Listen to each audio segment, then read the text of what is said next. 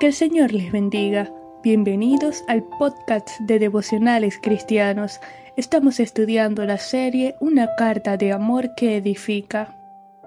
Primera a los Corintios capítulo 6 versículos del 8 al 11 dicen, Pero vosotros cometéis el agravio y defraudáis, y esto a los hermanos. ¿No sabéis que los injustos no heredarán el reino de Dios? No erréis, ni los fornicarios, ni los idólatras, ni los adúlteros, ni los afeminados, ni los que se echan con varones, ni los ladrones, ni los avaros, ni los borrachos, ni los maldicientes, ni los estafadores heredarán el reino de Dios. Y esto erais algunos, mas ya habéis sido lavados ya habéis sido santificados, ya habéis sido justificados en el nombre del Señor Jesús y por el Espíritu de nuestro Dios. En los versículos previos a este pasaje el apóstol Pablo pidió a los creyentes que habían sido defraudados sufrir el agravio por amor a Dios para preservar el testimonio de la iglesia por el bien del reino de Dios del Evangelio, pues nadie defenderá mejor la causa que el justo juez. Y ahora pasa a exhortar al ofensor, al que había cometido el fraude, el agravio, pues los injustos no heredarán el reino de Dios. La deshonestidad y el engaño es tan serio como cualquier otro pecado, está mal, es desaprobado ante los ojos de Dios. En una sociedad que se ha corrompido, es común que se filtren y comiencen a tolerar ciertas prácticas. Sin embargo, el Señor mantiene su estándar ético-moral en los principios y preceptos contenidos en su palabra, y Pablo pasa a enumerar una lista de pecados, los fornicarios, que tienen relaciones sexuales antes del matrimonio, los idólatras, que le han robado la gloria a Dios al adorar a otros dioses, los adúlteros que tienen relaciones sexuales con una persona que no es el cónyuge y aún Jesús amplió el concepto al mirar y codiciar, al tener pensamientos impuros con una persona. Los afeminados y los que se echan con varón, es decir, aquellos que mantienen relaciones homosexuales y toda clase de inmoralidad sexual.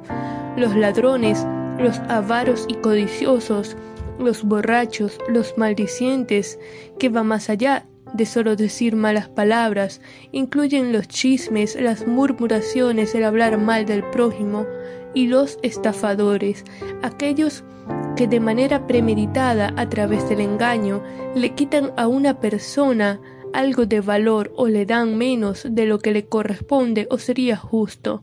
Aquí entra la balanza falsa y aún la mal llamada viveza criolla, que se aprovecha usando la astucia para sacar ventaja del otro al mismo tiempo que se le agravia. Dice la palabra que quienes practican tales cosas no heredarán el reino de Dios.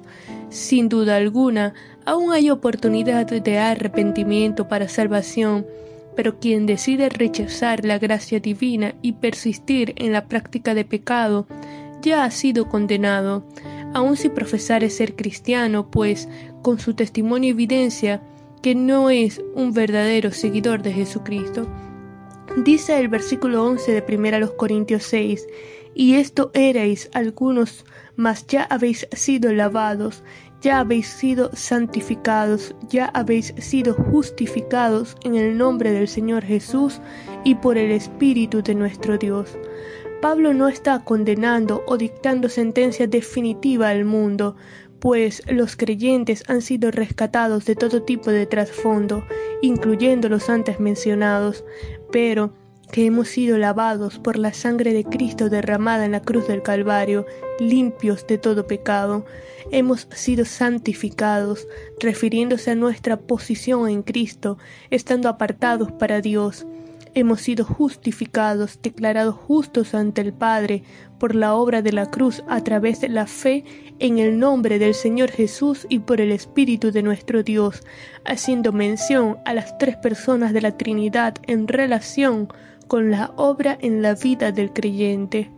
Hoy vivimos en un contexto cultural similar al de Corinto, caracterizado por la inmoralidad y la corrupción, pero como hijos de Dios hemos sido llamados a vivir apartados para Él en santidad y obediencia, a cumplir con su estándar ético-moral, con los preceptos y principios bíblicos, a ser la sal de la tierra y la luz del mundo, con humildad, suframos el agravio, si nos toca padecer afrenta por causa de Cristo, no nos quejemos, sino humillémonos ante la poderosa mano de Dios para que Él nos exalte cuando fuere tiempo.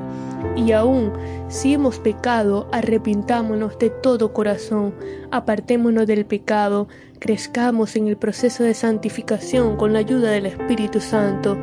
El Señor está cerca. Vamos a orar. Señor, te damos gracias por tu amor, bondad y misericordia.